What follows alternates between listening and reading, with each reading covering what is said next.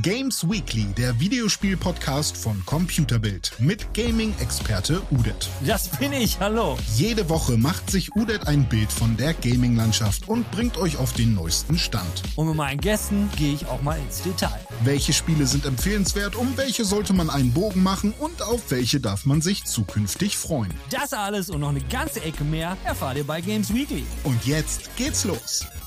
Hallo meine Freunde und auch allen anderen. Games Weekly diese Woche mit drei großen Themen. Ganz am Schluss haben wir den Talk, da reden wir über Spieleverfilmungen mit dem René, dem Robert und dem Jan.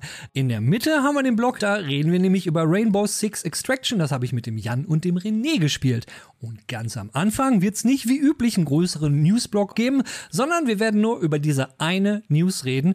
Es wird primär ein Kommentar sein, wo ich mich gerne ein bisschen drüber auslassen würde, wie ist überhaupt diese Situation mit Microsoft, was momentan passiert ist und was für Auswirkungen das für Sony hat und in welche Richtung diese ganze Geschichte gehen könnte. Wenn euch das interessiert, bleibt dran. Wenn nicht, macht doch einfach hier aus. Ansonsten fange ich jetzt mal an mit meinem ersten Thema.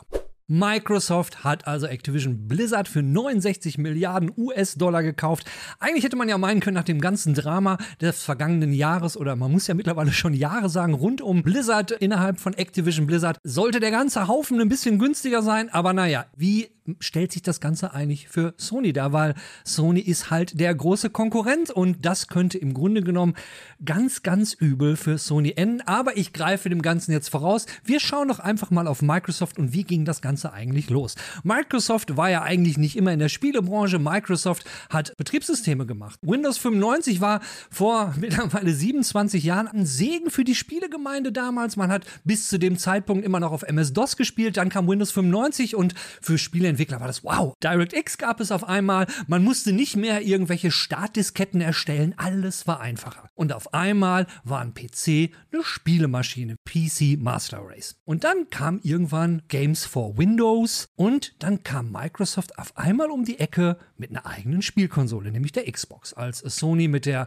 PlayStation kam, kam Microsoft mit der Xbox. Und da ging eigentlich damals schon diese Konkurrenz los zwischen Sony und Microsoft. Gut, Sega war noch im Spiel, Nintendo ist immer im Spiel, aber Nintendo läuft auch immer so ein bisschen außerhalb der Konkurrenz, wenn auch sehr, sehr erfolgreich. Aber irgendwie habe ich immer das Gefühl, der Console Wars war immer zwischen Sony und Microsoft. Als die Xbox dann kam und Microsoft sich entschlossen hatte, haben viele eigentlich in der Branche schon gedacht, alter Schwede, wenn Microsoft sich jetzt wirklich, wirklich entschließt, Kohle in die Hand zu nehmen, dann können die den ganzen Haufen übernehmen. Das war in der Branche schon Ende der 90er Tenor, dass alle wussten, okay, wenn Microsoft wirklich will, also wenn der Mutterkonzern wirklich Geld in die Hand nimmt, ja, dann könnte das gehen. Aber es hat halt wirklich lange gedauert. Also wenn wir dann schauen, dann kam die Xbox 360. Bis zu diesem Zeitpunkt hat eigentlich Microsoft, also angefangen eigentlich im letzten Jahr mit dem Bethesda-Kauf, wo alle schon gesagt haben, oh, oh, oh, oh, da ist ja irgendwas im Busch bei Microsoft.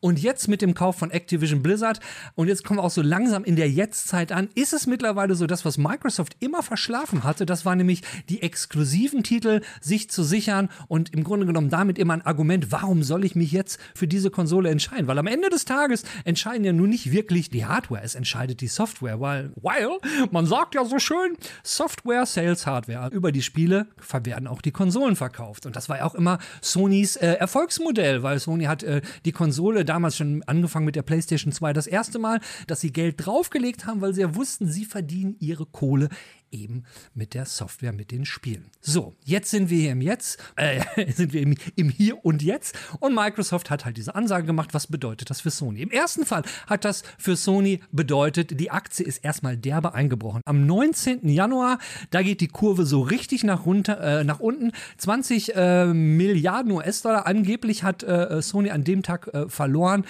den Aktionären ist schon klar, wer da nämlich mit in den Ring getreten ist, nämlich Microsoft und die haben damit schon ein Statement gemacht. Und wenn man sich jetzt mal so den Networks, also was ist eigentlich die Firma, was sind die Firmen jeweils wert? Was ist Sony wert? Was ist Microsoft wert? Womit machen die ihre Kohle? Schauen wir mal auf den Wert. Wenn man sieht, was Sony 2012 bis 2020, wo, womit sie ihr Geld gemacht haben, also bevor wir jetzt mal auf den Wert schauen, dann sehen wir, dass es nicht nur Spiele sind. Sony macht eine Menge Kohle mit Fernsehern, mit Semikonduktoren, mit Komponenten, mit Musik Musik, mit Film, Mobile Communication sieht man hier und äh, Financial Service.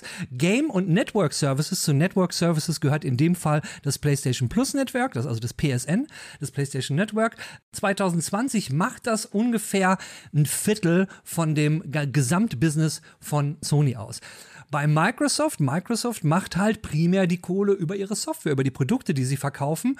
Und äh, da wird jetzt wahrscheinlich natürlich auch gesehen, hm, Gaming-Markt boomt gerade zu Corona-Zeiten, hat der Gaming-Markt ist ja gewaltig geboomt. Und da haben sie jetzt halt ein Schwergewicht geholt. Und schauen wir mal auf den Preis. Also was ist denn Microsoft wert? Was ist Sony wert? 2022 war Sony 152 Billionen US-Dollar waren sie wert. Wollen wir jetzt mal auf Microsoft schauen? Am Januar 2022 2299 Trillionen US-Dollar. Also das ist gar kein Verhältnis. Also die einen haben so einen dreistelligen Billionenbetrag und der Mitbewerber hat einen vierstelligen Trillionenbetrag. Und da könnt ihr euch schon vorstellen, dass sich Sony da wirklich Sorgen machen muss. Und wenn wir da jetzt mal den Blick in die Zukunft schauen, und da müssen wir natürlich auch ein bisschen davon ausgehen, was haben wir eigentlich momentan? Was bietet Sony den Spielern? Was bietet Microsoft den Spielern? Microsoft bietet momentan, die Subscription-Modelle von Microsoft sind denen von Sony ganz klar überlegen. Da muss man nur sagen, wer Microsoft monatlich Kohle bezahlt, hat einen Zugriff umsonst auf hunderte von Spielen. Wer Sony monatlich Kohle bezahlt, kriegt jeden Monat drei Spiele geschenkt. Und äh, ja, das war es dann im Grunde genommen, wobei Sony ja nachlegen will und da soll jetzt ja auch was kommen, die wollen den Service aufbauen, müssen sie. Sprich, da hat Microsoft im Grunde genommen die Nase vorn. Wo Microsoft die Nase aber eben nicht vorhatte, das war bei Exclusives. Und in, jetzt seit dem Bethesda-Kauf, jetzt zusammen mit dem Activision-Kauf, sehen wir, da ist irgendjemand bei Microsoft äh, wach geworden. Vielleicht ist der Spencer, dem ist es ja im Grunde genommen egal, vielleicht denkt sich Spencer, hm, ja, ich habe mich jetzt durchgesetzt im Konzern und der Mutterkonzern sagt, Junge, wir können, wir, wir haben jetzt ne, die Geldhosen an und wir investieren investieren jetzt. Und wenn Spencer sein Okay gekriegt hat, dann ist Microsoft wahrscheinlich noch gar nicht durch mit der großen Einkaufstour. Und dann können wir uns als Spieler im Grunde genommen darauf verlassen, dass es ein Kampf von naja, Giganten, zwei Giganten will ich nicht sagen, ein absoluter Gigant und ein Mega, also und ein relativ großer Konzern, so klein ist Sony ja nun auch nicht. Was bedeutet das jetzt am Ende des Tages für uns? Was bedeutet das für den Spieler? Normalerweise sagt man ja immer, Konkurrenz belebt das Geschäft. In diesem Fall ist es aber so, da haben wir, kriegen wir so einen Megaplayer und die wollen halt um jeden Preis wachsen. Da geht es jetzt auch nicht darum, ey, wir wollen hier die coolen Companies kaufen, weil cool ist Activision Blizzard nicht, gerade nach dem letzten Monat. Und man hat ja auch gehört, Spencer will auch an Bobby Kotick festhalten, also dem Mann, der wirklich sehr, sehr kontrovers diskutiert wird, ist Microsoft egal. Die haben halt momentan, sie wollen wachsen, sie wollen groß werden. Meine persönliche Meinung ist, wenn die das durchziehen, dann, ähm, ja, dann werden wir über kurz oder lang ähm, wahrscheinlich an, an, an der Xbox nicht vorbeikommen, an Microsoft nicht vorbeikommen, weil wenn ein Großteil der exklusiven Titel da landet, Wer weiß, vielleicht waren wir da. Andererseits, wenn wir mal anschauen, im Softwarebereich, wenn es um Shops geht, die uns Spiele letztendlich, wo wir Spiele kaufen können, da haben wir mal den Epic Store und den Steam Store. Steam ist ja nun schon seit Jahrzehnten dabei. Die meisten PC-Spiele hängen an Steam. Epic versucht jetzt seit über einem Jahr, seit zwei Jahren, glaube ich schon, seit ewiger Zeit, schmeißen die richtig Geld und verschenken monatlich Spiele. Letztendlich steht Steam aber immer noch besser da. Also vielleicht reicht es auch nicht, einfach nur Geld reinzuwerfen. Vielleicht sind wir Spieler ein Grüppchen, die nicht so einfach zu kriegen sind. Meiner Meinung nach muss sich Sony wirklich warm anziehen, weil äh, wenn Microsoft das wirklich will, dann war es das für Sony und dem Game-Segment von, von Sony. Ich habe genug gequatscht. Wir gehen jetzt rüber zum Review mit ähm, dem René und dem Jan. Und da geht es um Rainbow Six Extraction.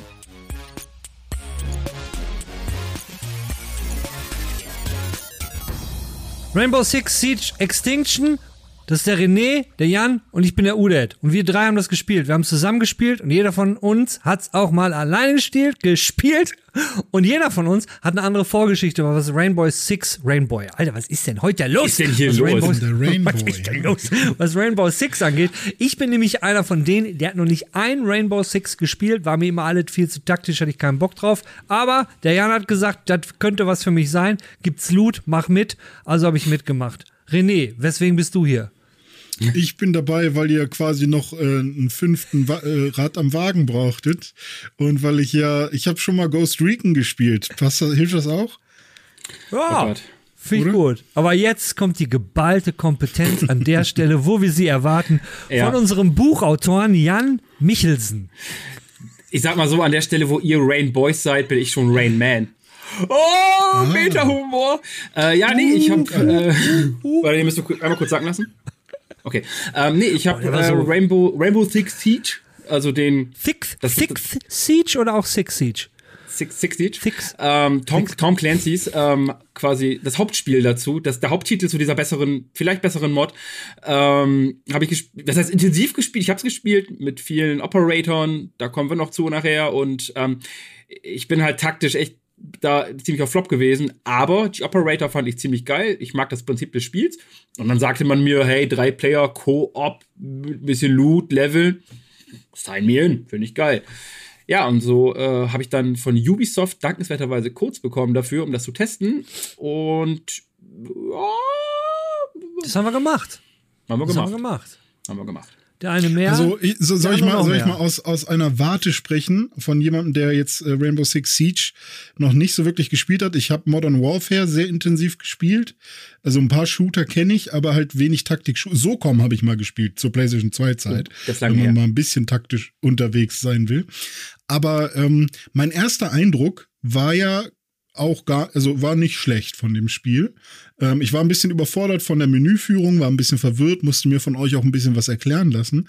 Ähm, das habe ich aber einfach mal darunter verbucht unter, ich habe so in, in die Richtung noch nicht so viel gespielt und ähm, das hat sich dann auch gegeben. Aber eigentlich finde ich ja bei ähm, Rainbow Six Siege, und das Siege ist mit im Titel, ne? Rainbow Six Siege Extraction finde ich ja die Prämisse an sich nicht schlecht, dass man sagt, man will in einem äh, verpestizierten New York mit Pilzen und Viren und was, was, was ist das? Ist das ein Alien-Virus? Irgendwie sowas? Alien, ähm, Alien, Alien, Alien. Alien Zombies. Alien, Alien Zombie-Virus. Ähm, möchte man äh, das New York wieder ein bisschen reinigen reinigen, sagen wir mal reinigen. Ja, die ganze und USA, kam, ne? Also San Francisco ist die ja ganze auch USA. Es war nicht, ja, ja. ah, okay. Also man startet in New York. Wir wollen ich, die nicht reinigen, wir wollen die Aliens komplett zerstören, die richtig zerficken, bis die weg okay. sind und nicht, Gut. nicht reinigen. Aber wir, wir fangen quasi klein an. Wir gehen ja. ja. quasi rein und dann kämpfen wir uns immer tiefer. Und man hat quasi pro Mission, pro große Mission hat man drei Abschnitte. Mhm. Und je tiefer man geht, desto schwieriger wird's und desto mehr ähm, Erfahrungspunkte kriegt man am Ende auch. Später hat man, erstmal später hat man vier Sache. Abschnitte, nur der Richtigkeit halber. Du hast nicht Ah, pro Mission, also auch nicht pro Mission, sondern es gibt insgesamt vier Gebiete, die man levelmäßig nach freispielt. Im ersten Gebiet hast du drei Abschnitte, im zweiten hast du vier. Danach sind es, glaube ich, immer vier und die Hm. sind, je nachdem, die Gebiete werden halt immer schwerer. Wo man am Anfang auch noch Singleplayer spielen kann. Im ersten Gebiet ist es im zweiten schon eine ganze Ecke Härte und im dritten kannst du es eigentlich fast vergessen, obwohl es angeblich runterskaliert. Aber ähm, Was René, kurz glaub ich, meint, zum, zum, zum, Eben, eben zum Abschluss, äh, vom, ne, ne, damit wir einen Deckel drauf machen können, warum wir drei, weil so haben wir immer drei Eindrücke. Wir haben denjenigen, der, da kann Jan jetzt gleich auch direkt weitermachen, von wegen Story, ist das was Neues? Hat man das nicht schon vorher gesehen? Mod und solche Geschichten. Jan kennt sich aus. Ich kenne mich gar nicht aus mit dem, mit dem äh, äh, Brand, äh, mit der IP und und der René halt ein bisschen, so haben wir eigentlich alle drei abgedeckt. Jan, leg los. Warum ist denn das eher ein besseres Add-on für dich? Ja, also das Ding ist, ich habe halt äh, nur noch mal kurz, das heißt wirklich nur Rainbow Six Extraction ohne Siege, auch wenn es darauf quasi Ah, beruht. Ähm, Okay. Genau, das Hauptspiel ist halt, ich fange einfach mal so von Scrap, äh, für die Leute, die es gar nicht kennen, das Hauptspiel ist halt ein Taktik-PvP-Shooter, ähm, wo halt Teams gegeneinander antreten, nehmen sich halt einen der Operator, die es gibt, das sind quasi ja, Charaktere, die besondere Fähigkeiten haben, die haben ihre eigenen Waffen, besondere Waffen, ähm, die können Dinge, zum Beispiel Sledge ist ein, eher so ein Hau drauf, der hat einen Zweihandhammer. Ähm, damit gehst du aber nicht wie in anderen Spielen herum und schlägst Leute die Köpfe ein, sondern du musst halt taktieren. Schlage ich jetzt diese Wand dort ein, um vielleicht vorzudringen zu meinem Objective? Oder ist diese Wand vielleicht sogar von den Verteidigern, was gibt Angreifer, Verteidiger, dieses klassische Spiel, abgedeckt und ich komme da nicht durch. Und so ist es halt sehr, sehr taktisch. Ähm, auf hohen Stufen ist es so anspruchsvoll, dass du gucken musst, dass nicht irgendwo ein kleines Schlüsselloch frei ist, weil da können Leute sitzen, die dir vorbeilaufen, einfach den Kopf schießen. So, das ist so die Prämisse, woran die Leute, womit die viele Spieler da rangehen. Äh, das hat Extraction halt sehr, sag ich mal, sehr verloren, dieses, diese, diese, dieses taktische, weil du brauchst es eigentlich nicht. Operator wurden zum Großteil, ich glaube, es sind nicht alle drinne, ähm, bei einigen weiß ich, dass sie nicht drinne sind, aber so, ich sag mal, der, der Kern, so, ähm, keine Ahnung, Finker, Ela, Sledge, Rook, Jagger, die sind alle da. Ähm, aber das Taktische ist halt leider ziemlich auf der Strecke geblieben, weil die Gegner, klar, man muss taktisch ein bisschen vorgehen. Äh, man kann aber auch, habe ich schon gesehen, ziemlich brutforcen und einfach durch, versuchen durchzurennen und alles einfach abzuknallen, wenn man mit Puls dann zum Beispiel diese Monsternester dann sieht und so. Ähm, das ist so dieses ganze, ganze dahinter. Das Problem ist, das Spiel, wie gesagt, die Operator, der Taktikteil fällt relativ weg. Ähm, die Geschichte, wo man dachte, okay, sie könnten eine geile Geschichte erzählen, vielleicht irgendwas. Ich meine, klar, Monster, Zombie, Alien, Virus ist jetzt nicht neu. Ähm, aber vielleicht könnte man was Geiles daraus machen, weil du hast, du hast diese gute Plattform. Du hast eine richtig coole Plattform, du hast eine Community. Ubisoft hat dieses Spiel, ich weiß nicht, mittlerweile, glaube ich, im fünften oder sechsten Jahr gepflegt. Ähm, neue Charaktere, neue Inhalte geliefert immer. So, und sie haben aber genau das getan, was, was ist halt da ist. Sie haben diese Plattform genommen und haben gesagt, komm, mehr, höher springen wir auch nicht. Also sie haben halt einfach Level, die extrem generisch sind. Ähm, sie haben Inhalte, die sehr schnell abgenutzt sind. Das Taktische ist weg. Und sie haben halt die Charaktere genommen, die schon da waren. Dazu haben sie diese ganze Alien-Kram genommen, die damals schon wohl in einem Event dabei war, was ich nicht gespielt habe. So, ja, und das war's. Und darum ist es für mich halt einfach nur eine Mod was halt auch an den Inhalten liegt und wie lange sie begeistern, aber dazu kommen wir ja noch. Ich weiß nicht, wie es euch gefallen hat, ohne dieses Vorwissen, ohne vielleicht jetzt die Operator zu kennen, aber ich war ein bisschen entsetzt. Also für mich war ja alles komplett neu. Also ich bin da reingegangen, ich kannte die Operator nicht, ich habe die Charaktere gesehen und dachte erstmal so, oh geil, also es ist ähm, eigentlich schon nach der ersten Mission war ich so ein bisschen überrascht, na super, ich kann mir also nicht den einen aussuchen und den spiele ich dann durch, weil ich auf den Bock habe. Nee, weil gerade dadurch, dass die Missions, dass das, das, der Spielfluss bei dem Spiel ist ja im Grunde genommen so, wenn wir das mal ganz kurz erklären. Es gibt halt äh, drei Bereiche, die kann man halt, jeder Bereich hat eine Mission, das ist halt immer dasselbe. Drei Bereiche, jeder Bereich eine Mission. Wenn man die eine Mission geschafft hat, kann man sagen, ich fliege jetzt raus und nehme alles mit, was ich habe. Oder man sagt, ich gehe in die zweite und fliege danach raus. Oder ich gehe in die dritte, fliege danach raus. Dementsprechend Dementsprechend gibt es Boni, lalilala. Äh, Im Grunde genommen nichts Besonderes. Ähm, was das Blöde ist, man heilt nicht zwischendurch und man heilt auch nicht nach der Mission, die, die Trefferpunkte. Man kriegt zwar Schilder in der Mission, die einen bis zu 150 mehr im Grunde genommen Trefferpunkte geben können. Die sind dann halt gelb, die normalen Trefferpunkte sind weiß. Ja, aber die das Problem ist, wenn die Trefferpunkte von deinem Typen halt ganz runter sind, dann kannst du ihn nicht mal mit auf eine Mission nehmen. Und Trefferpunkte bekommt man nur, wenn man Missionen schafft. Wenn man den ganzen Scheiß jetzt, wie in meinem Fall, um jetzt drauf zu kommen, alles neu, man kommt rein, verliebt sich in den ersten Typen, dann ist die Mission vorbei und man kann ihn nicht mehr spielen, weil mein allererster wurde direkt gefangen. Mein zweiter ist ebenso rausgekommen beim Versuch, den ersten zu retten. Mein dritten, da habe ich den ersten, dann dachte ich mir, ach komm, scheiß drauf. Der hat dann auch direkt, äh, den habe ich nicht, habe ich nicht rausgekriegt, habe einen Penalty gekriegt, wurde direkt bestraft, fand das Spiel irrsinnig hart. Dann haben wir ja zusammengespielt, zur Multiplayer erzählen wir gleich noch. Und dann im, im zweiten Run, als ich, nachdem wir zusammengespielt haben, ein bisschen auch taktischer vorgegangen bin, wurde es einfacher, aber wie man so von Mit-Reviewern hört, Leuten aus der Branche, wird das Spiel später im Einzelspieler-Modus, kannst es halt komplett knicken. Du brauchst zwei Leute, du brauchst Matchup, äh, weil ähm, alleine macht es halt keinen Sinn. Die ersten vier, fünf Stunden war ich motiviert. Je länger ich es gespielt habe, muss ich gestehen, vor allem ich es wird halt sehr schnell eintönig. Das ist das Problem. Hm. Ja, ich habe am Anfang tatsächlich auch gedacht, hey, dieser Semi-Permadeath ist ja ganz nett. So wechselt man wirklich mal durch und ist gezwungen, alle Special-Fähigkeiten der einzelnen Charaktere wirklich mal kennenzulernen.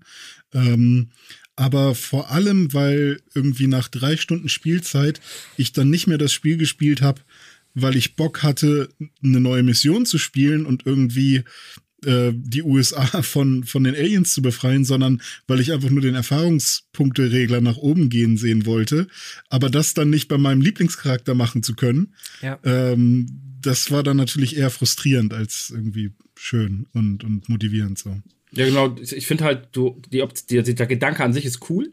Ähm, aber du wirst dazu hm. halt ein bisschen gegängelt, ähm, so, weil du kannst, also was ich, was ich zum Beispiel mir erhofft hätte, wäre halt so ein bisschen diese Richtung Mobile Games, so, okay, ich bin jetzt mit der, die zwei Charakter sind fast tot, ich darf nicht mehr mit ihnen spielen, sie sind inaktiv, der Charakter ist verschollen, ich bin so genervt, ich mache den weltberühmten Rage Quit und wenn ich am nächsten Tag wieder einlogge, haben sie meinetwegen über Nacht auch Punkte regeneriert. Zusätzlich zu dem, was ich halt vielleicht bekomme, weil ich eine Mission abschließe. Aber ähm, so werde ich halt dazu genötigt, immer und immer wieder durch dieselben Levelabschnitte zu huschen.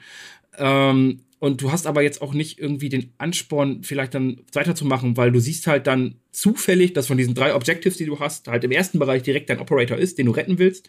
Dann machst du den halt, holst den, fliegst wieder raus. Aber das heißt, du kannst ihn ja trotzdem nicht spielen, sondern er ist halt auch erstmal wieder inaktiv. Und so, so, so tropfst du halt die ganze Zeit vor dich hin und versuchst eigentlich immer erstmal dein Team zusammenzuhalten. Ja, und da irgendwie durchzukommen und so. Und dafür ist es dann aber auch einfach nicht fesselnd genug, finde ich. Also, Weiß ich, ich finde es auch komisch, weil das, das Team, was du gerade erzählst, die sehen alle und du, du kanntest sie ja schon vorher. Und ich, für mich waren die neu und ich fand die cool. Ich fand die Fähigkeiten cool. Ich fand es geil, als dann das erste Mal spielst du drei neue äh, äh, Teammitglieder frei. Einer von denen hat so eine kleine Turret gehabt. Da dachte ich mir, ey, cool, die Turret, die haben wir dann auch im, im Multiplayer zusammen eingesetzt. Hat halt einen Schuss gemacht, dann war sie weg. Naja, aber gut, die, die Charaktere verbessern sich ja. Also wird die Turret, wenn man den dann levelt, auch besser. Und, und, und so gesehen ähm, ist eigentlich ja alles da. Also die Charaktere sind da, die Fähigkeiten sind da. Wenn das Spiel losgeht, äh, kommt erstmal so eine Cut-Sequenz und man denkt so, ey cool, es gibt so eine Story nebenbei, da kriegen wir mit, woher der ganze Kram alles kommt. Da passiert aber nichts mehr hinterher. Also am Anfang wird irgendwie so ein, so ein riesen Buhai gemacht, so ey, das haben wir und das haben wir und das haben wir. Davon bleibt aber nicht viel übrig. Wobei, verstehen wir nicht falsch, mir hat's schon Spaß gemacht, als ich das erste Mal drei Missionen am Stück gemacht habe, gesehen, oh, es gibt fast 13.000 Erfahrungspunkte, das gibt 41 Treffer Trefferpunkte, cool. Das hat motiviert, aber nicht aber lange. Genau, die Frage ist halt, ich, ich habe mich dann gefragt, wofür? Was, was, was, also ich, ich, ich habe mich, du für das, das Ding ist halt, du, genau, du hast, du hast, finde ich, kein übermäßigen Ansporn, sondern du, du schmeißt dich einfach Anfang an in dieses Rad und das dreht sich einfach immer nur weiter. Weil du levelst, damit deine Charaktere besser werden, damit du Level schaffst, damit deine nächsten Charaktere besser werden, damit du Level schaffst. Das Einzige, was du bekommst, sind Cosmetics eigentlich so, ein paar neue Waffen vielleicht mal dann, aber du spielst nicht anders. Also du machst immer das Gleiche. Und ja. wir drei ist waren eigentlich wie ein Looter-Shooter, aber es ist kein Looter-Shooter. Also, also genau. also eigentlich kann man sagen, ja, wir wollen so ein bisschen die, die Looter-Shooter-Leute, aber die werden mit dem Spiel letztendlich nicht glücklich und es ist ja auch irgendwie noch nur noch das Problem, äh, ja, du, du killst zwar immer dieselben Leute, aber äh, wenn deine Leute dann fertig sind, also du hast sie hochgelevelt, ja, was denn dann? Da ist keine Story, da ist nichts mehr. Und so spiele ich immer nur das Spiel, um Erfahrungspunkte zu kriegen, um den Typen spielen zu können, den ich eigentlich spielen will. Und, ja. Na, ja, und das Gunplay ist ja dann auch nicht irgendwie, also so durchgängig, Standard. dass du permanent am Schießen bist oder so, oder dass du, dass du irgendwie, also was levelst du genau auf? Ähm, und eigentlich ist es dann ja wirklich, und das waren ja auch eigentlich die coolen Momente, wenn wir in so ein Level gekommen sind und dann kundschaftet man erstmal aus und dann spricht man sich ab. Und das sind ja diese zwischenmenschlichen Sachen, die bei Multiplayer-Spielen ja immer sehr cool sind. Einer sagt dann, hey Leute, wir müssen jetzt mal wirklich zusammenbleiben, wenn wir das schaffen wollen. Okay, cool. Und dann reißt man sich am Riemen. Und einer hält dann Ausschau. Zwei Leute gucken mit der Drohne oder mit diesem Roboter rum, wo sind die Viecher. Aber das fühlt sich dann auch nicht so snappy und cool an, dass man das immer wieder machen will und unbedingt seine Drohne aufleveln möchte oder so, ja. sondern das ist halt irgendwie so, ja, mir eigentlich egal, ob ich jetzt Erfahrungspunkte kriege, um hier irgendwas aufzuleveln, weil, weiß ich nicht, ist mir ja, halt irgendwie egal. Also was, was, was mich relativ schnell bekommen hat, das ist, dass ihr beide wisst das, ähm, ich spiele halt simultan hm. gerade Deep Rock Galactic, was halt auch ein, ein teambasiertes Spiel ist, äh, die äh, Rock and Stone Brothers. Ähm, so, und das, ich hatte halt wirklich den instant direkten Vergleich. Und bei, bei Deep Rock Galactic ist für mich so das Gefühl, du kommst an, du siehst Rohstoffe, du baust sie ab, du schießt, du hast da ein Objective, dann taucht da plötzlich was Überraschendes auf, was dir halt nochmal Erfahrungspunkte gibt. Da kannst du das mitmachen, jenes mitmachen, Sachen freischalten.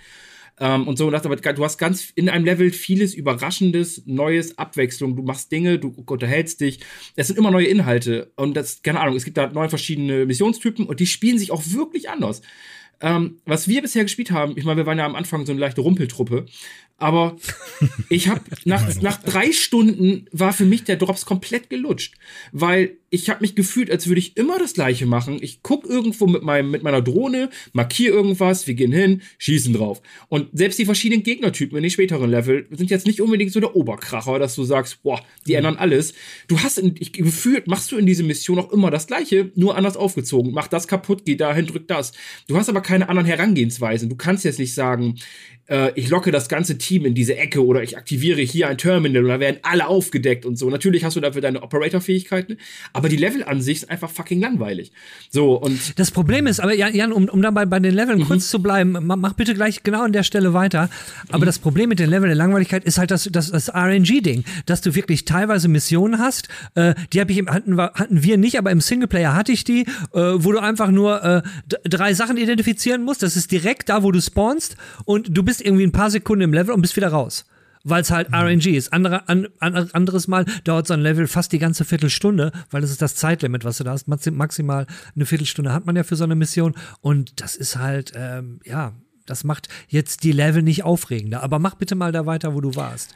Nee, das ist halt genau, was du sagst, aber das Ding, die Level sind, sind jetzt nicht, die sind nicht schlecht, die sind auch nicht schlecht designt, aber sie sind halt halt immer gleich. Also sie werden nicht irgendwie prozedural erstellt, sondern du hast halt eine feste Area, die immer gleich aussieht. So, und nur die Gegner sind woanders. Aber es sind jetzt nicht irgendwie so krasse Besonderheiten. Und wenn du jetzt dann auch noch im Team dieselben Operator, also die, die, die ich sag mal, das richtige Setup dabei hast, zum Beispiel Puls und ähm, ich glaube Lion, heißt der Lion? Lion. Ja, Lion. Es gibt einen genau. Lion, ja. Wenn du Lion und Puls dabei hast, dann hast du prinzipiell auch schon auf den ersten Stufen kannst du das komplette Game irgendwie outplayen, weil du drückst halt einmal das von Lion die Fähigkeit, der merkt halt durch seinen Puls, wo Gegner in der Nähe sind. Und, und Puls, haha. Ähm, Puls macht seine halt, Fähigkeit. schaut halt durch, ja. Genau, der guckt durch Wände und sieht die Nester. Das heißt, alles, was am Gegner da ist, siehst du. So. Und wenn du halt alles abschießt, ja, dann ist halt cool. Und es kommt irgendwie, ich finde, es kommt nichts Überraschendes. Das einzige Überraschende ist dann, wenn du es halt verkackst, was relativ schnell passieren kann, sobald dich halt ein Gegner nämlich sieht, schreit der, dadurch werden die Nester aktiviert und die spawnen halt durchgehend Gegner. Ja, aber da verfällst du halt in dieses Chaos. Und im Chaos hast du, spielst du natürlich anders, dann bräuchtest du natürlich andere Vorgehensweise. Aber ich habe auch jetzt schon genug Videos gesehen, da dachte ich mir so, warum haben wir eigentlich taktisch gespielt? Die sind da mit zwei Pumpguns und ein Dings durchgelaufen mit einer MP oder sowas. Die haben auf den Schwierigkeitsstufen alles weggeflötet einfach. Und ähm, wenn ich aber halt sehe, dass das, was mir jetzt in den ersten Level geboten wird, einfach nur die ganze Zeit more of the same ist. Weil neues Gebiet, okay, neue Area, klar aber es ist immer, du hast deine acht Missionstypen aufgeteilt in drei Bereiche und das machst du immer und immer und immer und immer wieder. Selbst auf dem höchsten Schwierigkeitskram, was du da kriegen kannst, dann hast du neun Abschnitte, habe ich gehört. Es ist so, okay, cool. Genau. Dann hast du noch, Horde, dann hast du noch Horde kriegst du eine Mütze. Genau, dann kriegst du eine Mütze, wenn du irgendwie die neuen geschafft hast. Das erinnert mich ich wage es jetzt mal wirklich zu sagen, äh, es gab schon mal ein Spiel, optisch war das, und das hat das jetzt ja noch nicht mal, ist ja jetzt ja optisch nicht der, der totale Burner, wo du sagst so, ey, wow. Aber Anthem war ja genauso. Du hast immer dasselbe gemacht und es hat sich immer wiederholt. Ja. Da hast du halt noch Loot gekriegt, der im Grunde genommen auch keinen Sinn gemacht hat. Mhm. Aber da hattest du, ich wie du sagst, tatsächlich eine Loot-Spirale noch bei Anthem. Sorry, mach du. Ja, ja, alles gut. Hm. Ich fand es auch tatsächlich ein bisschen schade, ähm, also ich lasse jetzt mal raus, ne? Ich bin am meisten gestorben. Ich äh, war derjenige, der die Truppe, äh, also ich musste immer gerettet werden. Ich muss, ich war die Extraction. ähm, und äh, ich fände aber schöner auch hätte mein Tod in dem Spiel jedes Mal, oder man ist ja nicht tot, mein, mein ähm, KO äh, wenn der nachvollziehbarer für mich gewesen wäre, weil ich glaube, das ist eben auch das Problem, wenn dann alle Nester aktiv sind und die ganze Zeit Viecher kommen, dann ähm, ja, checkt man halt auch ganz oft nicht, warum bin ich jetzt eigentlich gerade gestorben. Also ich zumindest nicht, ähm, weil irgendwie plötzlich war dann doch irgendwer hinter dir und ich habe dann nur gecheckt, warum ich gestorben bin, weil zufällig Jan das über äh, durchs, durch einen Augenwinkel irgendwie noch äh, mitgekriegt hat. Was ja, aber da das war ja aber auch meistens ist. so, René, weil wir immer verdammt nochmal überrannt worden sind. weil ja. wir wollten so taktisch spielen und dann waren wir irgendwie doch laut und dann war hier und da noch ein Nest offen hm. und auf einmal war überall Party ne? und überall Alarm. Hm. Äh, aber ich würde gerne, wir sind jetzt gehen so auf 20 Minuten Minuten zu. Eine Sache würde ich echt gerne noch ansprechen und das ist ein typisches Ubisoft-Ding und es geht mir immer ziemlich auf die Nüsse. Der Shop. Ah, hör auf. Nee. Komm. Sorry. Komm. nee, nee, müssen wir drüber reden. Der Shop. Ich habe mich einmal rein verirrt und bin dann aber auch relativ schnell. Was habe ich da gesehen? Irgendeine Katze, die irgendwas mit Godzilla hieß. Catzilla oder so. Ich weiß nicht. Passt also, aber auch zu dem Franchise, oder? also ich, ich teste jetzt seit, weiß ich nicht, vier, fünf Jahren Spiele und auch viele Ubisoft-Titel. Und ich habe diese, diese Entwicklung des Shops sehr gut miterlebt. Immer wieder. Ich habe auf, auf den Shops in meinen, in meinen Tests, damals noch halt die schriftlichen, wo ich die online geschrieben habe, für immer darauf hingewiesen, dass da einfach viel Schabernack und Blödsinn getrieben wird und dass Ubisoft alles probiert, um diese Monetarisierung, also Geld rausziehen aus den Leuten, irgendwie auf die Spitze zu treiben. Aber was für Skins in diesem Shop jetzt sind, für diesen Fun-Shooter, dass du da aus deinen Charakteren nicht irgendwelche coolen Klamotten machst, die dich aussehen lassen wie, wie eine Special Force Unit, was du ja nun mal bist. Weil ich meine, Rainbow Six Siege ist halt, du bist halt ein Agent, also halt irgendwie von irgendeiner Organisation, kannst Dinge. Aber was die da für Scheiße haben in dem Shop, Das ist so eine Frechheit. Das ist so albern. So, dass, dass du siehst da teilweise aus wie keine Ahnung, was für. Ach, ich kann da gar nicht drüber reden. Das sieht so dumm aus. Also ganz ehrlich, das ist eine Frechheit und dass da teilweise Skins, wo dann irgendwie, ich glaube, war das Hibana oder sowas, die dann aussehen wie irgendeine so Horrorpriesterin aus Hast du nicht Horrorspiele von Outlast oder sowas, ähm, wo dann so ein Kackskin auch noch 20 Euro kostet. Also ich sag mal so, zum einen soll sich Ubisoft schämen, dass sie sowas tun und die Leute, die dafür 20 Euro ausgeben, haben es sich besser verdient, ganz ehrlich. Also wow. Aber, das, aber diese Leute brauchst du ja. Wenn du keine zwei Wahne. Freunde hast, bist du ja angewiesen darauf. Du wirst es ja nicht alleine spielen können. Das heißt, wenn du das Spiel in drei, vier, äh, fünf Wochen vielleicht erst kaufst und äh, ne, dann ist, ist der erste Hype vorbei. Ich glaube, so super viele Leute werden den Titel wahrscheinlich nicht spielen. Ja, und die, die, die kommen, werden vielleicht die, die schon länger da sind und die haben alle die coolen Skins. Und dann spielst du zusammen mit äh, Godzilla-Katze oder wie sie auch immer hießen. Aber das sind bis ich glaub, jetzt. Das war ein Anhänger für eine Waffe oder ja, so. Ich bis bis jetzt gibt es ja nur war. Cosmetics und bei, bei den anderen Ubisoft-Titeln war es ja immer so, der Titel war raus, dann hat es so ein, zwei Wochen gedauert und dann kamen äh, die Level-Hilfen. Die Shortcuts, ja. Und ich, ja, ja. Und ich, ich denke, das wird hier nicht anders sein. Ja, ich meine, klar. Tja, Ubisoft, das Familienunternehmen, weiß, worauf es ankommt. Ich, ich bleibe immer noch dabei, für einige Titel, die sie immer noch haben, ihre Franchises mag ich Ubisoft, aber sie greifen mittlerweile mehr ans Klo, als dass sie halt gute Dinge tun. Und ich hoffe, das ändert sich nochmal irgendwann.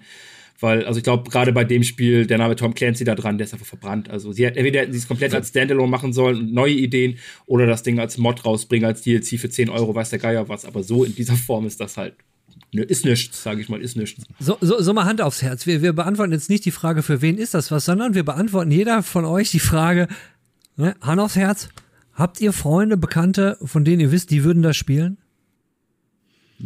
Äh, zumindest habe ich welche, die das auf jeden Fall ausprobieren würden. Und ich meine, es ist ja auch im Game Pass, oder? Ja, ist es. Und von daher werden es auf jeden Fall Freunde von mir ausprobieren. Das, da bin ich mir ziemlich sicher, weil es, es halt viele Rainbow Six Siege-Fans gibt. Es gibt halt auch diesen Buddy Pass, womit du dann halt mit Freunden das geben kannst, das Spiel quasi, als wie, als wie so eine Art Demo, mit dem mal zu zocken, damit sie das sehen können. Aber ich kenne niemanden, der Interesse hat und ich, ich wüsste auch niemanden, den ich das naheliegen würde zu spielen. Tut mir leid. Ja, nach diesem Video vielleicht dann äh, auch nicht mehr. Sind es noch weniger, meinst du? Naja, komm, man muss ja ehrlich sein. Der Punkt ist, wer, wer auf diese Art von Spiel Bock hat und wem die Optik jetzt nicht so super, der Jan hat ja auf diese Art von Spiel Bock und er spielt Deep Rock Galactic. Ich habe eigentlich auch Bock auf diese Art von Spiel, aber nee. Also ganz, ganz ehrlich, wer, wer, wer auf diese Koop-Shooter steht, die ja gerade ziemlich im Kommen sind, ähm, unabhängig von Deep Rock Galactic, wo ich aktuell wohne, aber es gibt bessere Alternativen. Back 4 Blood, finde ich, macht mir macht persönlich meiner Meinung nach mehr Spaß. Ähm, keine Ahnung, spielt Division. Es gibt, es ist auch von Ubisoft. Wenn ihr Ubisoft unbedingt Geld für so ein Spiel geben wollt, spielt Division 2. Das Spiel ist besser, ganz ehrlich, und hat viel mehr Inhalte und unterhält viel oh ja, länger. Als Koop-Shooter. Also, ja. Und da fühlen sich die Waffen auch noch richtig geil an. Ein, ein Extraction Quartz NFT gehabt. Oh, bitte nicht. Nicht, dass das Thema öffnen will nicht. Ich würde jetzt gerne Extraction aus dieser Review oh, haben, wenn ich ehrlich bin. Ja, Re genau. René will, dass wir Schluss machen, weil er bringt das Unwort äh, des Jahres äh, 2022 rein. Oder ist es noch 21? Ist auch scheißegal. No NFT hier. Bis zum nächsten Mal, die Herren. Tschüss. Ciao. Also, bis denn. So, wir haben die Runde aufgebohrt von drei auf vier, weil alles ist besser mit vier Leuten. Hallo Robert und Hallo. wir reden heute über ein Thema, das war, glaube ich, Roberts Idee auch. Robert, worüber reden wir? Wir reden über Videospielverfilmung. Das Yay. passt ja gerade ganz gut, weil es seit kurzem die Serie Arcane gibt auf Netflix. Ja, ist kein Film, ja, ist aber jetzt kommt Serie. bald aber bald kommt Uncharted raus mit Mark Wahlberg als, ich, ich brech zusammen, ey. Aber mit Tom Holland, yay. Habt ihr die Uncharted Webserie, also den Webfilm gesehen mit äh, Nathan Fillion? Nein. Die Nein. ist gut. Gibt's wirklich. Ohne Scheiß. Er hat mitgespielt. Cool. Ist, ist, aber so, ja, das, ist so low budget. aber das aber Thema egal. Videospielverfilmung ist ja, ja mittlerweile so ein Body Udet und ähm, aber es, ich glaube, wir reden auch ein bisschen darüber, warum es besser wird aktuell eigentlich, zumindest in einigen Bereichen. Ähm, wird es das? Ich mein, ja, wird es das? Ich weiß nicht, Arcane, äh, Sonic, so, ist, wir hatten schon schlechtere Verfilmungen, sage ich mal. Ähm, also zum Beispiel jetzt, ich fange einfach mal mit Arcane an, weil das war ja vor ein paar Monaten der Shit. Darum, wir sind ein bisschen zu langsam dafür gerade. Ähm, aber das ist ja die, die, die äh, Verfilmung halt nicht, aber die, die Umsetzung von League of Legends als Serie bei Netflix. Und Oh boy, das Ding habe ich weggebinged. Also äh, super gut quali äh, qualifiziert, ja. Super gute Qualität, äh, sehr gut produziert. Hammer Ding. Und ähm, da war mein, da, damals schon mein Gedanke, wenn sie in der Qualität vielleicht auch andere Dinge umsetzen, sign me in. Weiß nicht. Habt ihr immer noch dieses, dieses Geschmäckle, dass Verfilmungen zu Videospielen immer scheiße sind? Also ich, äh, wenn, wenn ich da äh, reingrätschen darf, ich fand die jetzt auch nicht immer scheiße. Also früher war es ja immer so, Videospielverfilmungen waren immer verbunden mit einem, einem Namen, ja? Uwe Boll. genau, danke. So muss ich ihn nicht in den Mund nehmen. Und da waren ja durchaus einige mit, ja, mit einem, mit einem hardcore-trashigen Ambiente, die man sich durchaus anschauen konnte. So dieses äh, Raven oder so mit dieser Vamp rothaarigen Vampir-Lady. Äh, äh, das Spiel war so, war so mäh, genauso wie der Film mäh war, aber war nicht voll scheiße. Äh, dann gab's gut äh, den Super Mario Film, da wollen wir jetzt mal nicht drüber reden. ich fand persönlich eigentlich ganz witzig. Mortal ja, Kombat, aber, äh, weiß ich auch nicht, war auch schwierig. Mortal Kombat, bei Mortal Kombat Mortal ist so die Sache. Ey, warte, das muss ich eben noch loswerden, Robert. Im Mortal Kombat gibt es eine, ihr müsst euch den Film angucken, gibt es eine legendäre Szene. Da sind die bei diesem äh, äh, äh, Vierarmigen und dann schreien die, gibt's, gibt's so die, die, die Henchmen, also die Minions, schreien sich so an. Und dann siehst du welche mit so einem Turban und nackten Oberkörper und so einer hier und der andere daneben und beide so nach vorne. Ja! Und dann gucken sie sich an. Ja!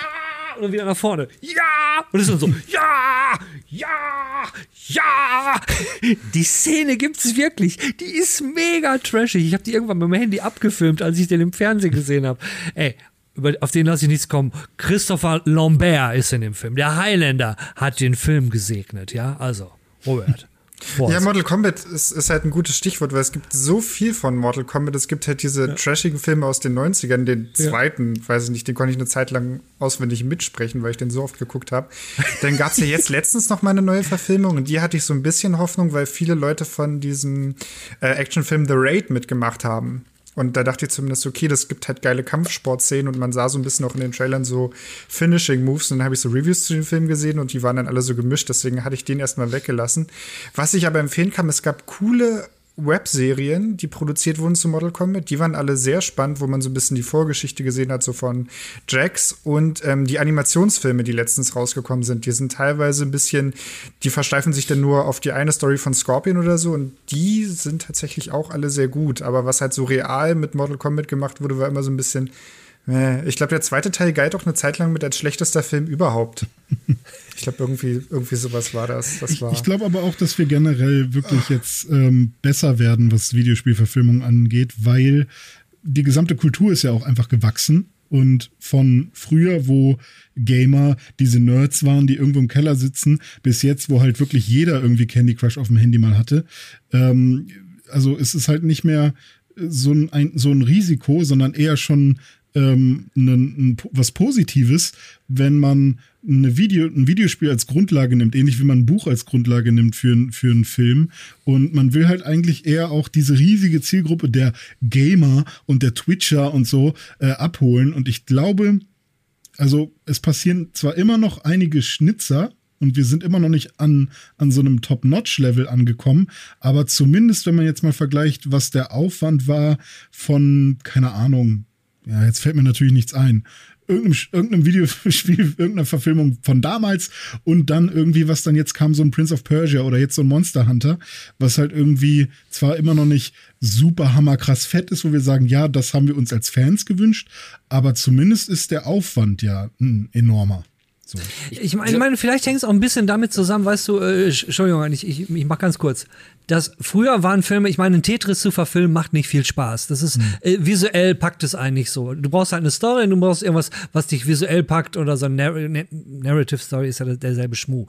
Und da ist es sind Spiele letztendlich auch ein bisschen besser geworden. Ich meine, Witcher ist eigentlich das beste Beispiel. Ist zwar kein mhm. Film, ist eine, ne, aber Witcher basiert halt auch auf einem Buch, somit du hast die coole Story und Witcher das Spiel optisch hat natürlich auch eine Menge hergemacht. So hattest du halt beides und und die Serie, ich meine, jetzt, wo die zweite Season von The Witcher kam, hast du gesehen, wie die Verkaufszahlen vom Spiel äh, nochmal hochgegangen sind? Ich verstehe gar nicht, warum es das äh, gerade im PlayStation Store für 9, Store für 9 Euro gibt. Obwohl, wahrscheinlich kauf, verkaufen sich jetzt wie, wie, wie blöde, ja. Aber äh, das läuft vielleicht würde. Aber was mich interessiert, Jan, und dann würde ich gerne, du, du wolltest ja gerade was dazu sagen, ist, es geht ja auch andersrum. Da müssten wir gleich auch nochmal drüber reden, dieses, wenn, äh, äh, äh, wenn Filme zu Spiele werden. Das hat es ja auch schon gegeben. Ich sage Ja. Alien vs. Predator. Was, was ich halt, was, was, was glaube ich relativ, mittlerweile relativ klar ist, ich, bei den früheren Filmen, bei ganz vielen alten Filmen, Spiele, Verfilmungsfilmen, ähm, fragt man sich halt so, für, für wen soll das sein? So, weil die Menschen, die damit keine, keine Berührungspunkte haben, die wollen es nicht sehen. Und die, die Gamer, die denken sich halt so, wollte ich mich gerade verarschen. Und ähm, das ist halt das, das hat man mittlerweile, das haben sie relativ gut geschafft. Halt auch, du, ich finde, du musst, damit das ankommt, auch, auch bei der breiten Masse, halt auch die breite Masse ansprechen, aber auf der anderen Seite die Gamer nicht verprellen. Das hat zum Beispiel Detective Pikachu sehr gut geschafft. Da hat es die, die Pokémon-Fans abgeholt, aber es ging auch für jüngeres Publikum. Arcane hat es geschafft, weil die Gamer, die League of Legends-Anhänger ähm, haben gesagt, wow, cool, kenne ich, habe ich schon mal gehört. Ich meine, selbst wenn man League of Legends nicht spielt, ein paar Charaktere kennt man bestimmt irgendwo. Aber auf der anderen Seite war es einfach eine sehr gute Animationsserie. Sie war sehr gut hochwertig produziert. Das war das Wort, was ich vorhin gesucht habe. Ähm, so, und du hast damit Leute abgeholt, die sagen, okay, geil, kann man auch gucken, obwohl du nichts mit League of Legends am Hut hast. Jetzt bist du aber vielleicht drinne. Das gleiche klappt mit The Witcher. The Witcher ist sehr, an sich eine sehr relativ gute Fantasy-Serie oder vielleicht sogar eine sehr gute, weil Henry Cavill da drin vorkommt. Aber du sprichst auch gleichzeitig mit vielen Sachen die Gamer wieder an. Und ich finde, das ist halt so ein Ding, wo es funktioniert. Wo man zum Beispiel den Faden verloren hatte am Anfang und da hat man sich das Glück eines Besseren besonnen, war halt ähm, Sonic. Ich meine, wie sah der erste Sonic aus dem Animationsfilm aus? Das war ja ein Scherz. Ähm, da haben die Gamer auch gesagt, so, wen wollt ihr damit denn jetzt Ich fand den Das- besser. Ach, hör doch auf. Ähm, so, das ist halt so, Aber ja, wenn es, aber, ja. ja, so, ne? Sind ja einen langen Weg gegangen da, ne? Wenn wenn du siehst, so, so das, ähm, das sind so, so die Hoffnungsdinger, die du da erwähnt hast, wo ich sage, okay, geht in die richtige Richtung. Dann, äh, äh, wenn du überlegst, von wo es kommt, äh, da fällt mir ganz spontan Final Fantasy ein und der Final Fantasy Film. Wir alle haben früher Final Fantasy geguckt, haben die Zwischensequenzen gesehen, haben gedacht, Alter, nehmt die Zwischensequenzen, macht die zusammen, wir haben Kinofilm, es wird total geil. Und dann haben wir gesehen, wenn, wenn Spieleentwickler Filme machen, wird es voll scheiße. Wing Commander Anyone war auch völlig für den Arsch. Äh, World of Children. Warcraft war jetzt auch nicht so. so Danke, ne, Joe. War jetzt Ja, auch, Frage. Kann irgendjemand zusammenfassen, worum es in dem Final Fantasy Film ging? Ich glaube, ich habe den schon ein paar Mal geguckt, aber ich habe keine Ahnung, was Se- da- Se- Welche Seelen- Geister, die in Seelen- die postapokalyptischen Erde Welt weint, die Erde sind. weint, die Erde weint. leidet, ja. Ja, so nach Ne? dem Motto. Gaia, die Mutter Erde, ne, wir haben sie, ne, sie rächt sich, ne, Aber es sind ist ein Look, den man immer wieder erkennt, immerhin. Ja, ja. Ja, das ist in jedem Final Fantasy, ne, die Mutter Erde und die Erde, ja, ja. Ähm, habt ihr denn, also ich weiß nicht, ob jemand gerade noch äh, voll was unbedingt sagen will, aber was mich ja brennend interessiert ist, hat jemand einen, einen Film, einen Videospielfilm, den er über alles liebt? Also irgendwas, oh, das ist mein Lieblings, meine Videospiel-Lieblingsverfilmung. Robert zum Beispiel, der nickt schon. Ja, So, äh, sorry, Silent Ude, Hill. wenn ich deine äh, Anmod jetzt hier klaue. Alles gut. Nein, äh, Silent Hill, das ist der erste Film, den fand ich tatsächlich ganz gut, weil der die Stimmung gut aufgefangen, hast, äh, aufgefangen hat. Klar, gut, man kann streiten, Pyramid Head kam erst später in den Spielen und wie ist das mit der Story, aber ich finde, der Film hat trotzdem eine eigene Story erzählt und hat halt als Horrorfilm auch ganz gut funktioniert und der war halt nicht komplett kacke. Und deswegen, also das ist so mein persönlicher ähm, äh, persönlicher Lieblingsvideospielfilm und vielleicht noch äh, so ein bisschen als Guilty Pleasure Alone in the Dark, aber nur mit der Kommentarspur von Uwe Boll, wie er die ganze Zeit Christian Slater sagt, anstatt Christian Slater. Das ist, das ist, das ist ein Premium-Tipp, den ich allen gebe. Also mein Premium-Tipp, wo wir gerade bei Premium-Tipps sind und habt ihr bestimmt alle gesehen, der allererste Resident Evil-Film. Ich fand den, ich fand den geil. Der war, also der, der Raum mit den Lasern, das war großartig, das hat's im Spiel so nicht gegeben. Dann Heike Makatsch haben wir auch gesehen. Dann Heike Makatsch als Zombie, danke. Danke. Der, der Film war einfach, äh, der, war, der war rund, war ein geiler, geiles, äh, so, so äh, gefühlt 80er Jahre Action-Geballer. Also hat, hat, den, den fand ich auch richtig cool. Gucke ich immer wieder gerne. Äh, Silent Hill übrigens auch schon bestimmt drei oder viermal gesehen. Ich fand mag den richtig gruselig. Der kam da Tatsächlich- echt äh, relativ früh schon raus. Detective Pikachu bin ich halt echt Fan. Also ich weiß nicht, es, ist, hat, es hat sehr viel schöne Fanservice-Momente, wenn Kapaloris da rumschreit oder wenn Pikachu ganz der Kaffee säuft. Bisasam, ha, weiß ich nicht, gucke ich mir ganz gerne mal an, ist aber auch eher so hm, dünn, sage ich mal, der Film, aber ich mag's. Die Animationen waren echt gut. Das hat mich so ein bisschen bei dem Film beeindruckt, weil halt wirklich die Pokémon mal wirklich gut animiert aussahen. Teilweise hat man ja echt so ein bisschen mäßiges CGI bei solchen Filmen, aber ich muss sagen, das CGI hat mich allein schon irgendwie beeindruckt. Und der Film funktioniert halt auch so ein bisschen als Buddy-Komödie. Mhm, also das ja. ist halt, deswegen fand ich den zum Beispiel auch ganz gut. Äh, äh Thema, Thema CGI, äh, da gibt es dann auch noch eine Spieleverfilmung, die, ich, die unbedingt noch erwähnt werden muss, äh, weil äh, der, der, das Spiel als solches war eigentlich genrebenennend. Und der Film hat halt auch etwas gemacht, äh, ist einer, vielleicht kommt ihr auch drauf, wenn ich es umschreibe, war einer der ersten Filme, wo man die die First-Person-Perspektive gesehen hat. Und zwar mit der Knarre. Man hat halt gesehen, wie er mit der Knarre durchgelaufen ist im Trailer. Und ich habe nur den Trailer gesehen und dachte, Alter, muss ich. Vor allen Dingen, äh, das ist das Spiel, was im dritten Teil äh, storymäßig großartig war. Hat jemand eine Ahnung, wovon ich rede? Soll ich sagen? Sag's. Doom. Ganz genau. Oh, ich war kurz genau. bei Far Cry, weil da auch Til Schweiger mitspielt, oder? Ja, Til Schweiger spielt auch in Doom nicht mit. Till Schweiger spielt Warte mal, da spielt auch Till Schweiger mit. Nee, warte, Till Schweiger spielt nur in Far Cry mit. Der ja. spielt, er spielt nur in Far Cry mit und das ist auch warte, gut so. Warte, wer spielt denn bei The, äh, The Rock? In Doom Rock spielt The Rock. In, ah, Doom spielt ist, ist, The Rock der okay, Böse. Nee, ich habe sie einfach nur eiskalt vertauscht. Ja. Okay. Und, und, und, das mit The Rock ist total dämlich. Auch der Endkampf mit The Rock voll dämlich, weil der Rock wird, verwandelt sich nicht richtig. Aber, aber es wird dieses Thema aufgegriffen, was ich von Doom immer mochte und was im dritten Teil ist für mich der beste Doom-Teil auch so geil rüberkam. Ey, wir haben auf dem Mars, wir haben dummerweise das Tor zur Hölle geöffnet und jetzt kommt der ganze Scheiß da raus. Fand ich immer, immer großartig. Hm. Obwohl das ja im Film gar nicht so war. Die haben ja irgendwie an, an, irgendwelchen Gensachen rumgemacht. Das hat mich so ein bisschen bei dem Film enttäuscht, weil sie, sie haben ja visuell sehr viel von dem dritten Spiel genommen, aber irgendwie storytechnisch. Ich sag, ich sag mal so, wenn du von, wenn du von Sachen verändern sprichst, wenn du, wenn du von Sachen verändern sprichst, Assassin's Creed, der Film, der Animus, what the fuck? So, what, what? Warum? Also, weiß ich nicht. Sachen ändern ist immer schwierig. Habe ich einen Bogen darum gemacht. Ähm, ich habe tatsächlich, also jetzt, wo ihr, ähm, wie hieß Detective Pikachu gesagt habt, habe ich so gedacht, ja, stimmt. Eigentlich muss es der für mich sein. Äh, Silent Hill ist, war eigentlich bei mir auch ganz oben mit dabei. Aber ein Film, den ich damals echt ganz gern geguckt habe und wo ich so gedacht habe, hey, das ist doch eigentlich auch was so ähm, das Populärmachen von Videospielen und auf das nächste Level hieven von Videospielen in in äh, Filmen angeht, war für mich tatsächlich der allererste Tomb Raider-Teil. Äh, weil Angelina Jolie in diesem Tomb Raider-Ding und ich fand den auch nicht super schlecht. Also, was heißt super schlecht? Ich fand den eigentlich gut. So, also der war nicht.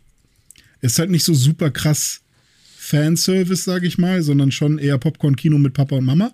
So, aber ähm, trotzdem fand ich den eigentlich so weiß ich nicht, war glaube ich auch zu dieser Mr. und Mrs. Smith Zeit. Irgendwie Angelina Jolie hat da ganz schön viel rausgeballert zu der Zeit, ähm, als das rauskam. Und irgendwie fand ich das ganz cool. Das, das, der, der war qualitativ gut und ähm, ja, war dann in aller Munde. Plötzlich ja, hat er halt, ein neues Gesicht ich habe halt aktuell ein bisschen Angst, wo der neue Uncharted-Film jetzt hinführt, so, weil es wirkt ja auch so ein bisschen mhm. Tomb Raider, Uncharted, so Nathan Drake und so, Lara Croft ist ja alles ziemlich nah beieinander.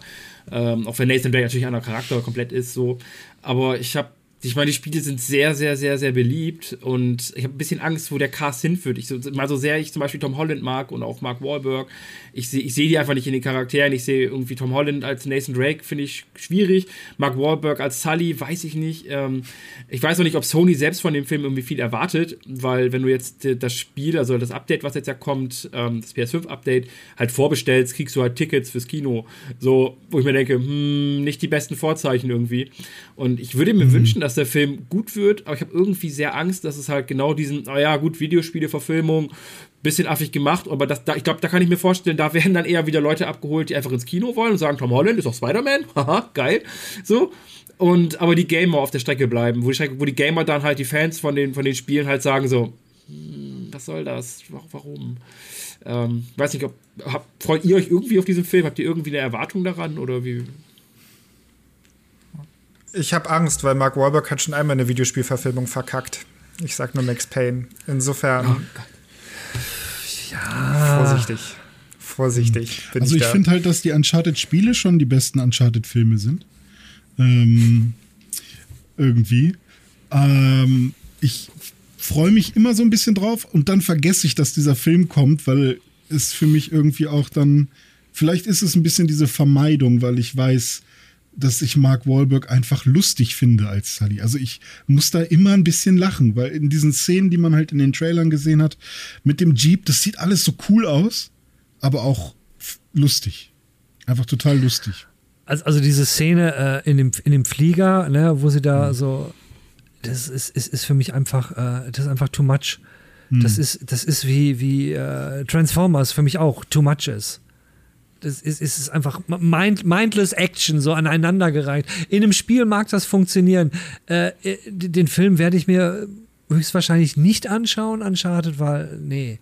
Nee, es muss irgendwie, für mich muss es was haben, was.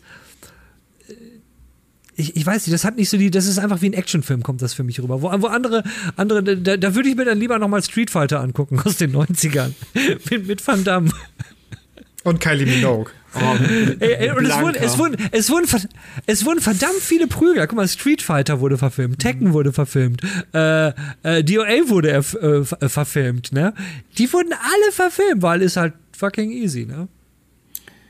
Street Fighter. Ja. Ja, Resident Evil wird ja sogar, oder wurde, wird, wurde zweimal verfilmt, weil es gab ja jetzt letztens diesen Film, der quasi irgendwie die dichter an den Spielen ist und dann kommt ja auch noch mal heißt das irgendwie mit Arclay oder so raus. Das ist, glaube ich, nochmal eine Netflix-Serie, kommt auch nochmal raus, die eigentlich auch nochmal die Geschichte des ersten Spiels erzählt. Das ist halt so ein bisschen, okay, warum wird jetzt so diese IP so ausgeschlachtet? Wahrscheinlich sind mhm. die Filmrechte irgendwie frei geworden. Aber das finde ich dann irgendwie auch so ein bisschen auch zu viel einfach. Und ähm, habt ihr eigentlich den, den Resident Evil-Film gesehen, den neuen? Irgendjemand von euch? Nö, okay. nö. Was ich halt was ich halt irgendwie glaube, nö, was halt ähm, bei, bei Videospielen, Verfilmungen das gleiche ist. Ich hab, es gibt so einen YouTuber, ähm, Cosmonaut Variety Hour, ähm, der hat vor kurzem darüber gesprochen, warum Animationsfilme mit Menschen eigentlich nie funktionieren. Und das gleiche Problem sehe ich halt auch bei, bei Verfilmungen von Videospielen.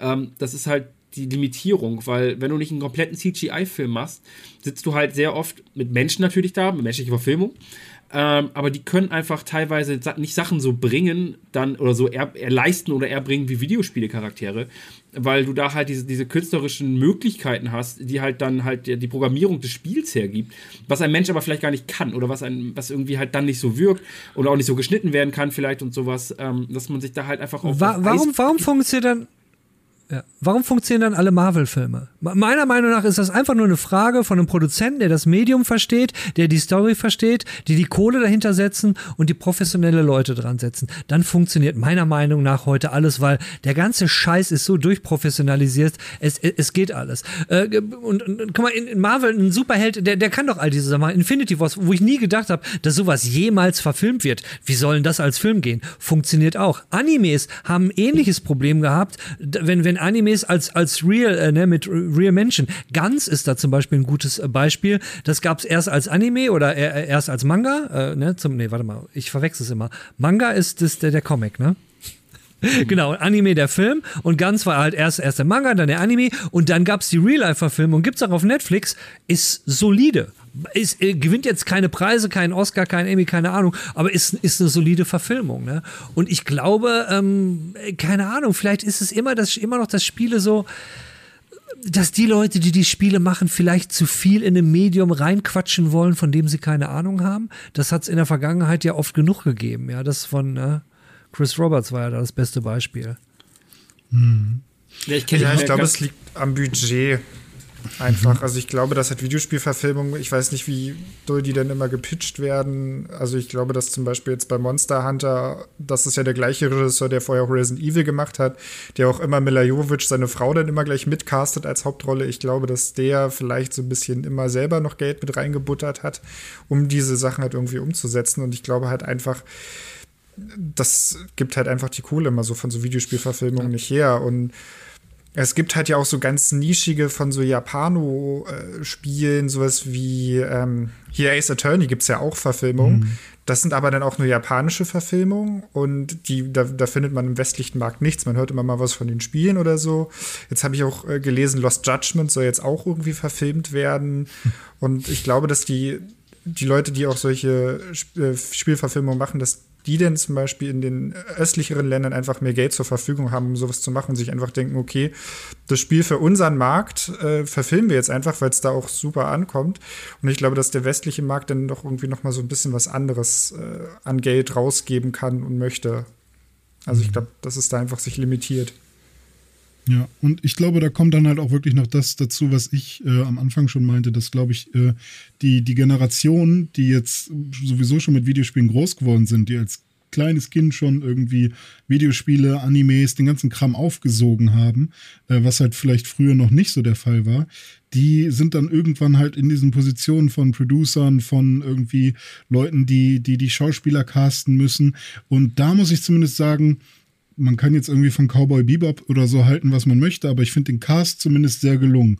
Oder wenn man sich anschaut, wie äh, One Piece gecastet wurde, da ist irgendwie für mich ja. ist Lysop der perfekte Cast oder alle eigentlich sehr gut gecastet. Also zumindest das scheint ja auch überall besser zu klappen jetzt. Und auch wenn ähm, zum Beispiel jetzt für mich der Monster Hunter Film, äh, also für mich ist es ein No-Go, jemals daran zu denken, da Waffen die schießen können, Machine Guns oder sowas reinzubringen. Aber immerhin sieht der Diablos geil aus. So. Also ähm, da gibt's Leute, die sich damit auseinandersetzen und das halt auch irgendwie geil machen wollen. So. Und ich glaube, das wird auch immer mehr. Also ich glaube nicht, dass wir jetzt irgendwie gerade nur so Glück haben oder dass irgendwie so ein, so ein kleiner Peak ist, sondern ich glaube, das ist eine ganz natürliche Entwicklung. Ist Professionalisierung, da ist immer mehr Geld drin und die Leute erkennen, oh, da hängt auch Geld drin, wenn wir genug Geld äh, ähm, reinschmeißen. Und es ist ja halt so, wenn du Investoren hast, die mit viel Kohle reingehen, wollen sie auch Absicherung und wollen sagen, warum funktioniert das? Und Leute, die sich auskennen, werden sagen, in dem und dem Spiel hat es funktioniert. Das haben wir auch gesehen, in dem Film hat es dann auch funktioniert. Und ey, ich, ich muss es leider wieder sagen, da helfen die ganzen Marvel-Filme. Und hm. da helfen auch Filme, ganz vorneweg auch äh, Deathloop, äh, äh, äh Deathloop sage ich schon, ähm, Deadpool, Deathpool äh, hilft auch extrem, der dann gezeigt hat, hey, äh, Superheldenfilme ist jetzt nicht so ab 12, sondern ab 16 macht da manchmal auch Sinn, weil äh, dann werdet ihr nämlich, weil sonst werdet ihr dem Helden und dem Universum, in dem der Helden unterwegs ist, werdet ihr dem nicht gerecht, weil es vielleicht kein 12 plus, sondern es ist ein 16, vielleicht auch ein 18 plus äh, Dings. Wenn sie zum Beispiel äh, Lobo mal verfilmen würden, müsste das ja auch ein 18 plus, weil Lobo ist auch so ein, so ein Comic-Ding.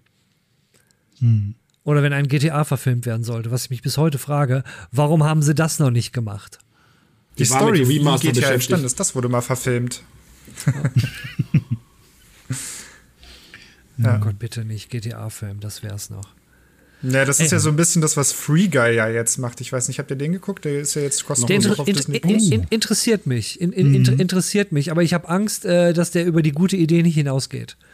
Dass dann so nach, nach der Hälfte denkst so, mm, äh. Das Problem, was ich jetzt mittlerweile mit Ryan Reynolds halt leider habe, ist, dass er sich sehr oft sich selbst spielt. Irgendwie, ich finde, seit Deadpool ist das so ein bisschen so seine Angewohnheit geworden. So bei Smoking Aces oder so hat er noch ein bisschen was anderes gemacht und das macht so ein bisschen den Film kaputt, weil ja. die Idee dahinter ist ganz nett, ist ganz gut gemacht, der ist auch kurzweilig und die Effekte sind auch wirklich gut. Äh, ich bin froh, dass er kostenlos bei Disney Plus ist. Ich wäre dafür nicht ins Kino gegangen. oh, cool, kann ich da gucken. Äh, das ist übrigens, was du meinst, Robert, ist das Depp-Syndrom. Johnny ah, Depp, Johnny Depp ja, macht ja genau dasselbe. Ja. Johnny Depp spielt auch immer sich selbst. Und das macht er sehr gut. Und in den entsprechenden Filmen passt das. Aber ein Film übrigens, ich habe gerade parallel nochmal ganz schnell äh, gegoogelt und noch einen Film gefunden, äh, ne, äh, Honorable Mention Hitman, oder? Ey, die Hitman-Verfilmung war doch, war, die war auch grundsolide. Welche? Also, Welche? Es gibt äh, zwei. Die, die, die, die, erste, nicht die zweite. Die hm. erste mit dem, mit dem nicht ganz so fies aussehenden Agent 42 oder 41? 47. Oh, verdammte Scheiße. ja, sind mir alle nicht kantig genug. Die brauchen mehr Kanten. Ah, wir brauchen mehr Kanten und Eier. Und wir brauchen mehr Eier. Mhm. Okay. Kanten reichen mir, aber Eier ja. werden auch okay. Ich habe auch so ein bisschen das Gefühl, Jan mag keine Videospielverfilmungen. Nee, äh, ich, ich habe vor allem äh, ich, ganz Zeit wieder ein Delay und ich merke immer, wenn ich rede, brauche ich ungefähr so gefühlt, keine Ahnung, drei, drei vier Minuten Anlauf, bis das bei euch ankommt und äh, das, ich, ich habe keine Lust, dass ich dauernd über eure, über eure Worte hinweg surfe und darum äh, halte ich mich gerade vornehmlich zurück, wo es funktioniert. Ähm, aber denk, du wolltest noch über, über Dingens reden, äh, die, die Turnaround, nicht Videospiele zu Filmen, sondern äh, Filme zu Videospielen. Ich werfe einfach mal so den Raum. Hm. Nee, andersrum. Nee, nee, Filme zu Videospielen, das ist, ist schon richtig. Wo ein Film, äh, dann, dann ist passend zum Film, dann auch das Spiel zum Film gibt. Das ist ja immer Standard gewesen. Es gibt doch fast immer das Spiel zum Film. Unsere ganzen scheiß Star Wars Spiele sind Spiele zum Film. Generell ist es eigentlich eher immer umgekehrt. Spiele werden zu Filmen gemacht und mhm. eigentlich war es ja ein Novum dass äh, ne, Spiele auf einmal ein Film werden. Und weil eigentlich war es immer umgekehrt. Ja. Wir sind ja immer so die, die, die ungeliebtere Branche.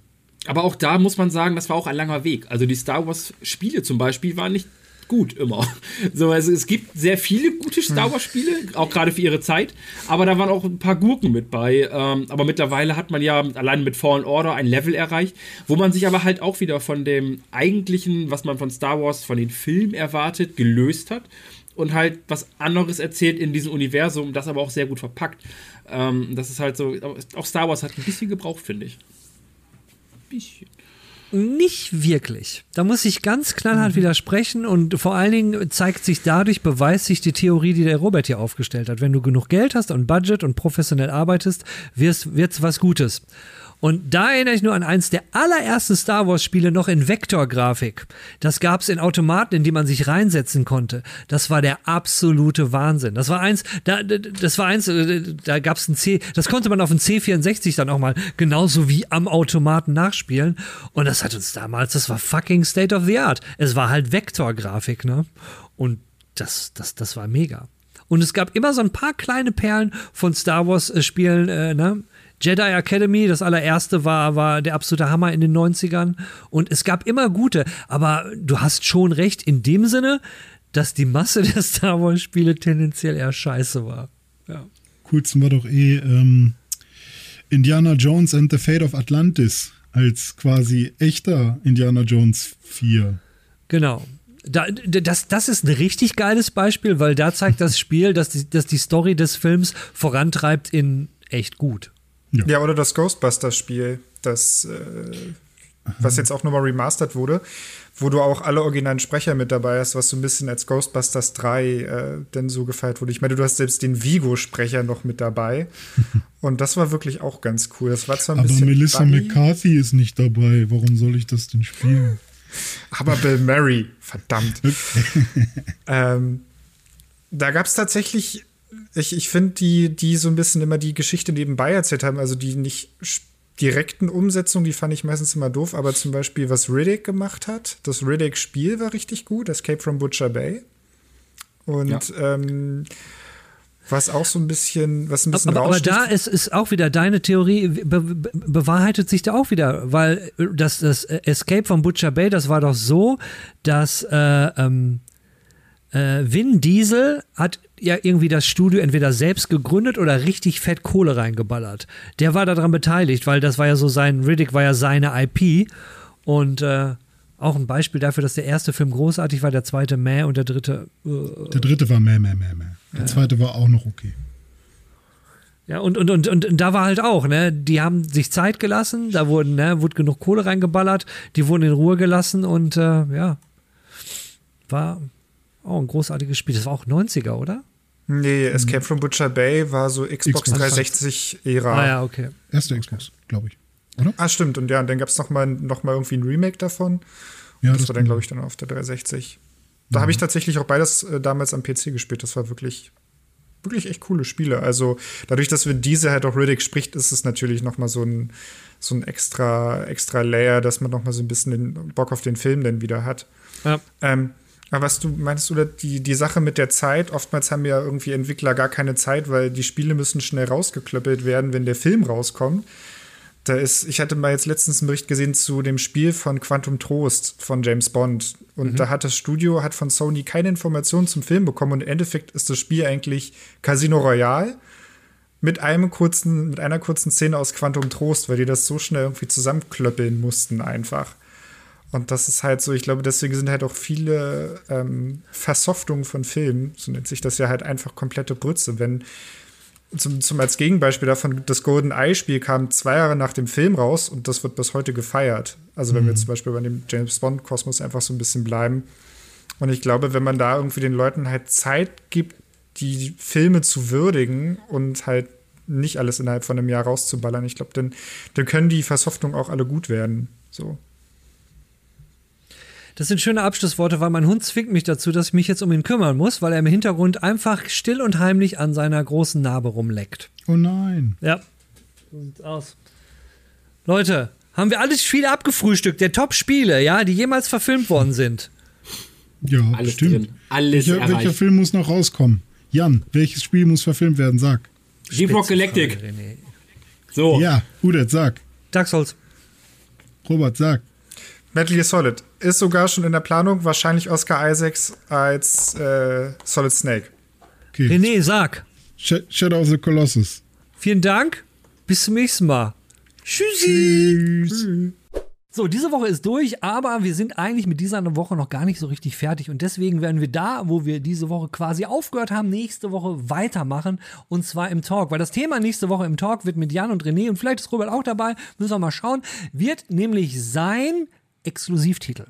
Exklusivtitel, was sie bedeuten, äh, ist, ist, ist es ein Segen, ist es ein Fluch, wo geht die Reise eigentlich hin? Und gerade mit dem Thema, was wir heute hatten, äh, Microsoft äh, kommt in den Ring und sagt so, jetzt pisse ich mal einen ganz dicken Strahl und ich habe ich hab hier die, die großen Einkaufsgeldbörsen und ich kaufe jetzt alles, was nicht bei fünf auf den Bäumen ist. Was bedeutet das für, also ne, Monopol ist nie gut und man fragt sich auch immer so ein bisschen, ja, und Kartellamt so, irgendwie, irgendwie jemand, ist das, ist das, ist Kartellamt meint, so, ist okay, wenn das so, naja, egal. Darüber wollen wir jedenfalls nächste Woche reden. Exklusivtitel. Ich denke, das könnte ziemlich spannend werden. Ansonsten, so langsam geht es los. Die ersten großen Titel knallen ein. Ich will jetzt nicht sagen, dass Rainbow Six Extraction einer der großen Titel war, aber ich persönlich hatte da schon ein bisschen vielleicht weil ich nicht so viel Ahnung von Rainbow Six hatte, ein bisschen Hoffnung drauf, aber naja, die stirbt ja wie bekanntlich zuletzt. Nächste Woche sehen wir uns, wenn ihr denn wollt, an dieser Stelle nochmal. Ich hoffe, es hat euch gefallen. In diesem Sinne, schönen Tag, schönen Abend, schönes Leben und tschüss.